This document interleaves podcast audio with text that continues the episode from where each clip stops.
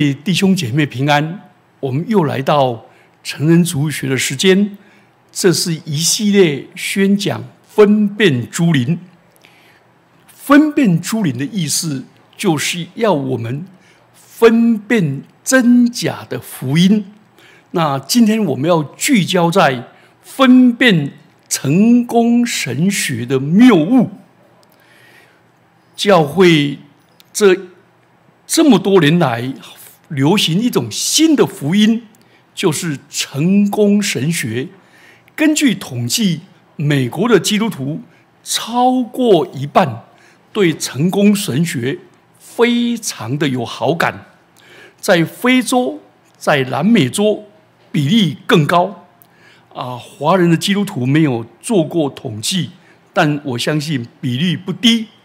至少在台湾，所谓的。几大名目跟 Mega Church 上千人的教会，几乎都是倾向成功神学。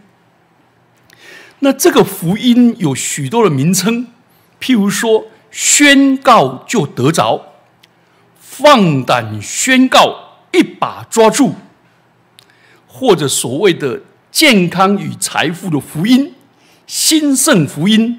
成功神学、积极宣告神学，不管它什么名称，本质上都教导说，上帝希望基督徒用各种方法取得成功，特别聚焦在身体健康、物质丰富以及个人的幸福。这是上帝恩典的外在证据，可以透过祷告。并加上宣告来得着。他的发言人 Rob Tilden，他鼓励追学者要为物质的丰富、物质的财富来祷告，求神赐下物质的丰盛。他说：“我相信上帝旨意，希望人人都成功。我这是我从他的话语。”所看到的这一点，不是从许多人身上已经有这样的印证。不，我不看人，我只看那赐给我权柄、财富的神。哇，这 Rob Tilden 说他是读经来的，所以我们等一下第一个要来反省的，就是他们的解经到底出了什么？那个。英国十九世纪最有名的讲道王子斯布真，他对当时基督教界最大的教会讲道的时候说：“我相信任何的基督徒，若以累积财富为唯一的目标，这是违反基督教的信仰，也是邪恶的。”那你可能说。难道我不能尽所能的去争取钱财吗？是不是说我不怀疑你这样的这样做的时候是可能是为着神的缘故？但基督徒以累积财富为唯一的目标是违反基督教的。好，那我们第一个部分第一个段落，我们来谈成功神学。他的解经是断章取义、任意解释的。我们来选几段，大概选五六段，他们最常引用的经文。他们在一连讲道里面，几乎都围绕这几个经文在那边讲。第一个，他们认为成功神学的神学基础是亚伯拉罕之约。上帝跟亚伯拉罕立约，记载在创世纪第十二章、十五章、十七章、二十二章。但是很糟糕的是，成功神学把亚伯拉罕之约整个聚焦在神赐福亚伯拉罕极大的财富，然后呢，他认为基督徒是亚伯拉罕的属灵的儿女，是信心赐福的继承人。所以亚伯拉罕神既然赐给他，主要是在物质的丰富上。所以上帝的盟约既然已经确立了，成功是这个盟约的一个条款。你需要意识到，成功现在就属于你的，而且他们又根据加拉太书三章十四节，这便叫亚伯拉罕的福，因基督耶稣可以临到外邦人。他用这一节。可是你注意哦，他这里用上半节哦，那个下半节第二句说，使我们因信得着所应许的圣灵。换句话说，亚伯拉罕之约是使我使外邦的人可以得到圣灵，得到属灵的福分，不是物质的财富。所以，这个教导的人就会自以为我拥有财富，所以我是得救的，是神所赐福的。是亚伯拉罕的应许正应验在我身上。如果我没有这些祝福，我没有发财，就是信心不足，我就是陷在最终。所以，我要更多的十一奉献。更全新的信靠主，来得到亚伯拉罕之福。你有没有发现，这是很可怕的交换利益，并且用这种投资的，那简直跟台湾某一个教会、某一个宗教的山头所说的，叫做种福田，福慧双收。那这样奉献就不是敬拜上帝了，是一种投资，投资在天国会捞得更多。其实圣经并没有应许基督徒今生家道丰富，诸事平诸事凡事平顺，没有。所以基督徒在亚伯拉罕之约所得到的福气，是领受亚伯拉罕因信称义，成并且。领受圣灵，成为一个新造的人。加拉太书三章十四节说是领受圣灵；罗马书四章十三节说是承受地土。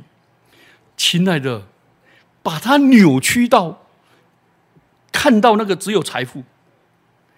第二个，他们解经第二个可怕的错误，就是把耶稣的救赎延伸到物主。物质贫困的罪，有一个成功神学家科普兰主张，基督徒生活的基本原则就是在耶稣的加略山上，神已经把我们的罪、疾病、痛苦、悲伤和贫穷都归到耶稣身上，所以耶稣代替你受了贫穷，所以你要富有。耶稣基督代你代替你受了痛苦，所以你不再有痛苦，一辈子都是诸事顺利。耶稣基督代替你受了悲伤了，所以你一生都喜乐。好，这样讲到底出什么问题？第一个，他根本就扭曲了耶稣的一生，就像另外有一个成功神学的的牧者，他在 T V N 节目说，耶稣有好。大的豪宅，住大豪宅，处理大笔的钱，穿名牌衣服，荒谬啊！人子没有枕头的地方，怎么可能？你的圣经读到哪里去了？第二个，他们不但扭曲耶稣的生平，更曲解了哥林多后书八章九节。那里记载说：“你们知道我们主耶稣基督的恩典，他本是富足。”却为你们成了贫穷，好叫你们因着他的贫穷可以成为富足。这句话照字面看，好像耶稣替我们贫穷了，我们这些人都要富足了。可是保罗的教导，你从上下文来看，透过基督的救赎，带给我们许许多多丰富的祝福，所以。我们应该把我们自己完全的献上，来服侍这位救主，而且分享给更多贫穷的弟兄姐妹们，就是哥林多后书八章十四节所说的，就是要你们的富余可以补他们的不足。所以，真正的富足不是累积的财富，而是使许多人因着我们的捐献。因着我们的施予，他们可以得着补足他们的缺陷，可以得到温饱。这个才是施比受更有福的富足啊！不是自我累积财富啊！好像耶稣为你死的，那就耶稣所有就祝福你这累积财富，不是财富只是管家，是为了更多人因我蒙福。这两个。第三个，他的错误是基督徒的奉献，目的是为了从神那里得着更多物质的补偿。成功神学特别喜欢用马拉基书三章十节说：“万军之耶和华说，你们要把当纳的十分之一全然的送入仓库，使我家有粮，以此试试我。”是否为你们敞开天上的窗户，倾福于你们，甚至无处可容？他们就把这个倾福、倾倒福气给我们，把它想成是物质丰富，所以他鼓励人家奉献，宣告谁奉献的越多，就得到上帝越多的赐福，就脱离贫困，并得医治，得到健康跟成功。结果这些教会呢，牧师都很富裕，教会也有很富裕，但是却把上帝看成一个贪婪的假神，把信仰变成交易买卖，这简直是亵渎。神的赐福当然包括物质的，可是更多的平安是则属灵的。个最大的祝福就是弥赛亚的来临。最大的祝福就是使万国因你们蒙福，就是使很多人得到福音，并且领受了救恩，而称上帝是配得称颂的，并且称你们是有福的。哪里是领受了福气，投资了以后能够赚更多？所以台中有一个名教会。那个那个讲员常常说：“你要大量的给上帝，你以为你给上帝很多吗？上帝要要要回报你的更多，上帝更慷慨、更大方。所以你们为上帝投下一点点，上帝会加倍给你们。”啊，他们有个会友就捐了两百万，结果没有回收回来，哇，就跟牧师要要要回来，很荒谬。成功神学喜欢的第二经节就是《腓立比书》第四章第十九节：“我的神必照他丰，照他荣耀的丰富，在基督耶稣里，使你们一切所需用的都充足。”《腓立比书》第四章十九节，请注意，这个经节原是保罗在表扬腓立比教会，甘心乐意的为。保罗以及其他的教会，尤其耶路撒冷教会，奉献的。所以意思是，你们所付出的，神一定会补足你们。请注意，这是根据菲利比教会的实况的祝福语，却被脱离了。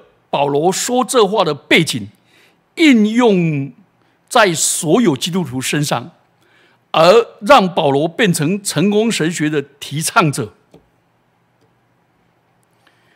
这简直是篡改圣经。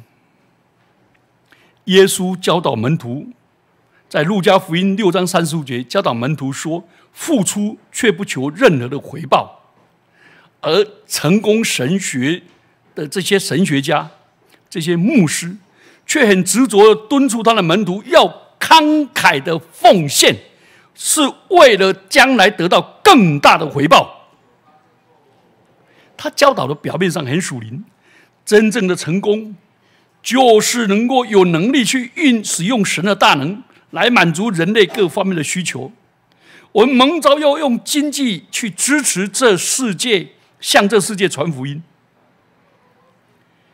将奉献的，将把奉献建立在慈善施工的动机，值得称许，但背后的驱动力是补偿法则，认为基督徒慷慨施舍，因为上帝会回报的更多。好，他们第四方面的错误是，他们所提倡的信心是出于自己的自信、自我洗脑、自己的属灵力量使人兴盛。正统的基督教的信心是指着信靠耶稣基督本身，而成功神学的信心完全不一样。不是上帝所赐的目标，不是定睛在耶稣基督身上，也不是以上帝为中心的意志行为。相反的，他是自己自我洗脑、自我催眠、自我塑造，指向一种精神力量。所以他们说，信心是一种精神力量，是一种精神能量。是一种精神能力，这样信心的力量，使得这个精神的世界的法则起作用，那是奇怪了。那这跟上帝有什么关系？第五个，祷告是迫使神赐下成功的工具。他用的经文常常提到雅各书第四章第二节。我们得不着，是因为我们不求，所以他们鼓励大家勇敢的求，大胆的求。他们说，当我们祷告的时候，要相信已经得着我们所祷告的，那上帝就别无选择，只能让我们的祷告成真。做基督徒就是获取成功的关键。请注意啊，这有几个错误。第一个，为个人的幸福求恩。没有不对，但是成功神学人过分强调，把祷告变成压迫上帝、遂其所愿、满足他欲望的工具。所以，祷告的焦点不是神，而是我的欲求得到满足。这他强调雅各书四章二节，忽略了四章三节说：“你们求也得不着，因为你们妄求，要浪费在宴乐中。”所以神不会回应那些不遵从他名的那个自私的请求。第二方面。菲利比书第四章第六节说：“我们应当一无挂虑，只要凡事每一件事情，借着祷告、祈求和感谢，将我们所需要的告诉神。这个，所以这所有请求告诉神是没有错，但是成功神学却聚焦在个人的欲望，导致人的自私、肤浅跟表面的祷告，不是为了容神。”也不是为了艺人，而只为了自己。你想想，耶稣在世上有为自己行过神迹吗？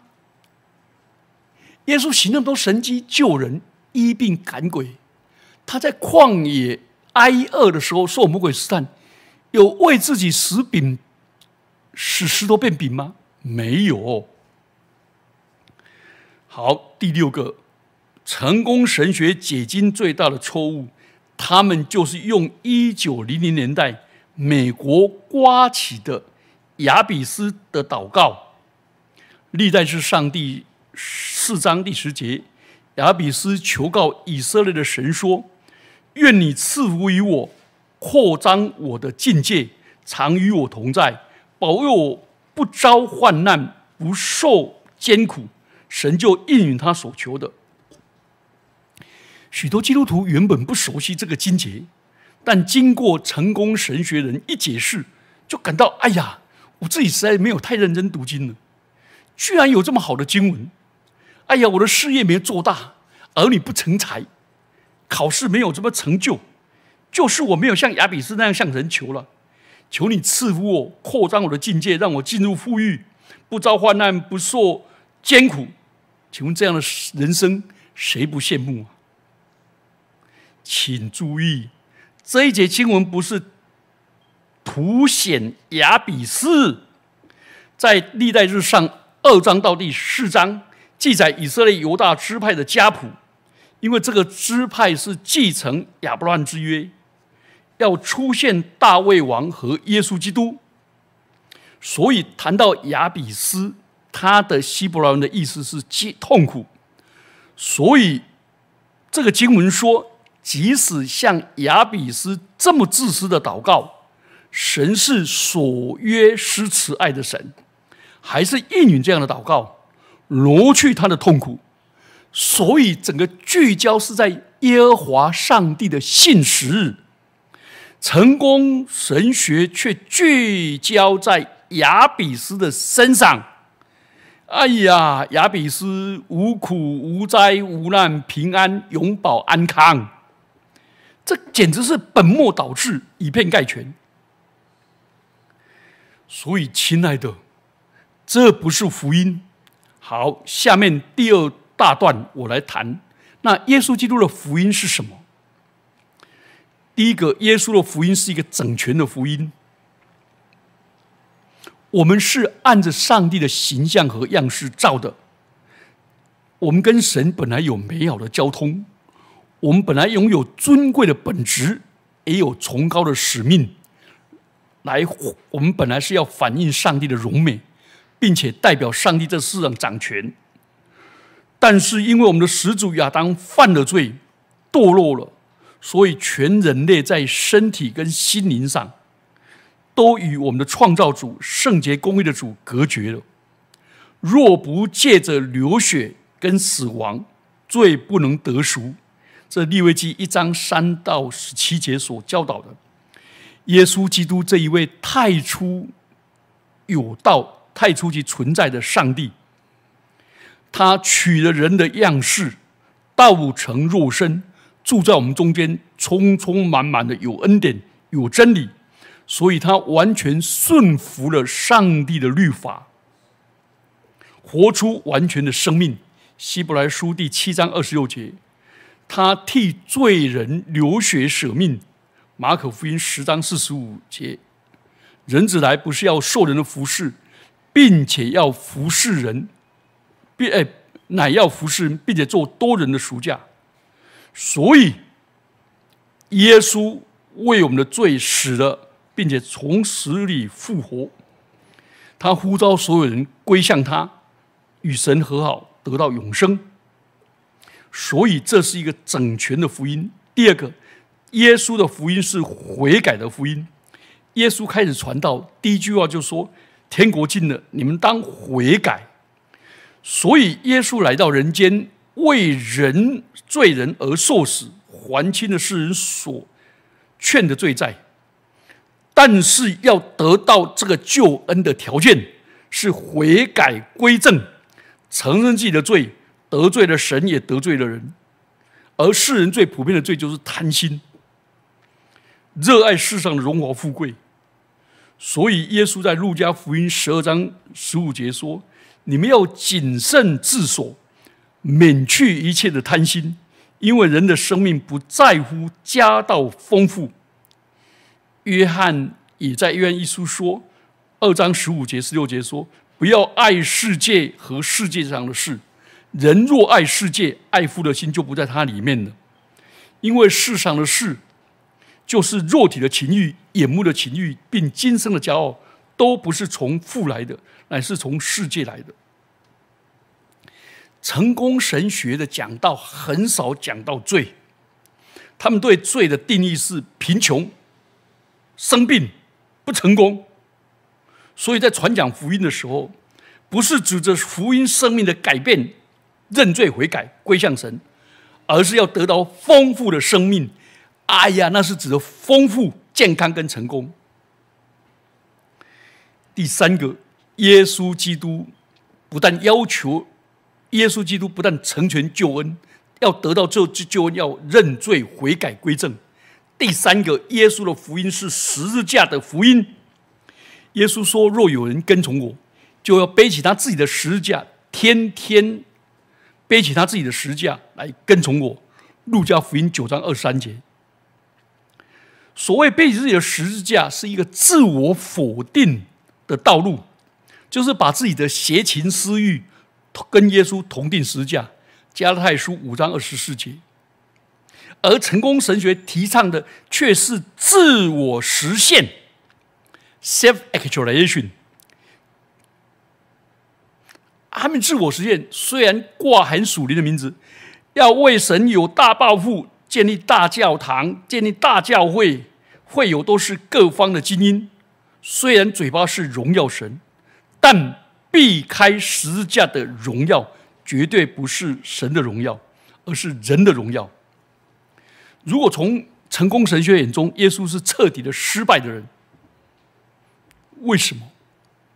因为耶稣被钉死，耶稣被钉死，耶稣受羞辱，耶稣受贫穷。所以你有没有发现，成功神学人先求自己成功，自己得荣耀，然后说这样可以荣耀神，是强加给神的。所以根据圣经。成功神学错误的看待神与人之间的关系，无论是谈到亚伯拉罕之约、赎罪、奉献、信心、祷告，无论都把神与人的关系变成交换式的交易，这是一个严格来讲是一个异端。所以求主怜悯我们，赐给我们一个分辨的灵。不要被这些迷惑，我们一起祷告。主求你恩待我们，让我们了解成功神学其实是偏离了耶稣基督的道路，耶稣基督的福音，耶稣基督的十字架。主啊，他们也扭曲了圣经。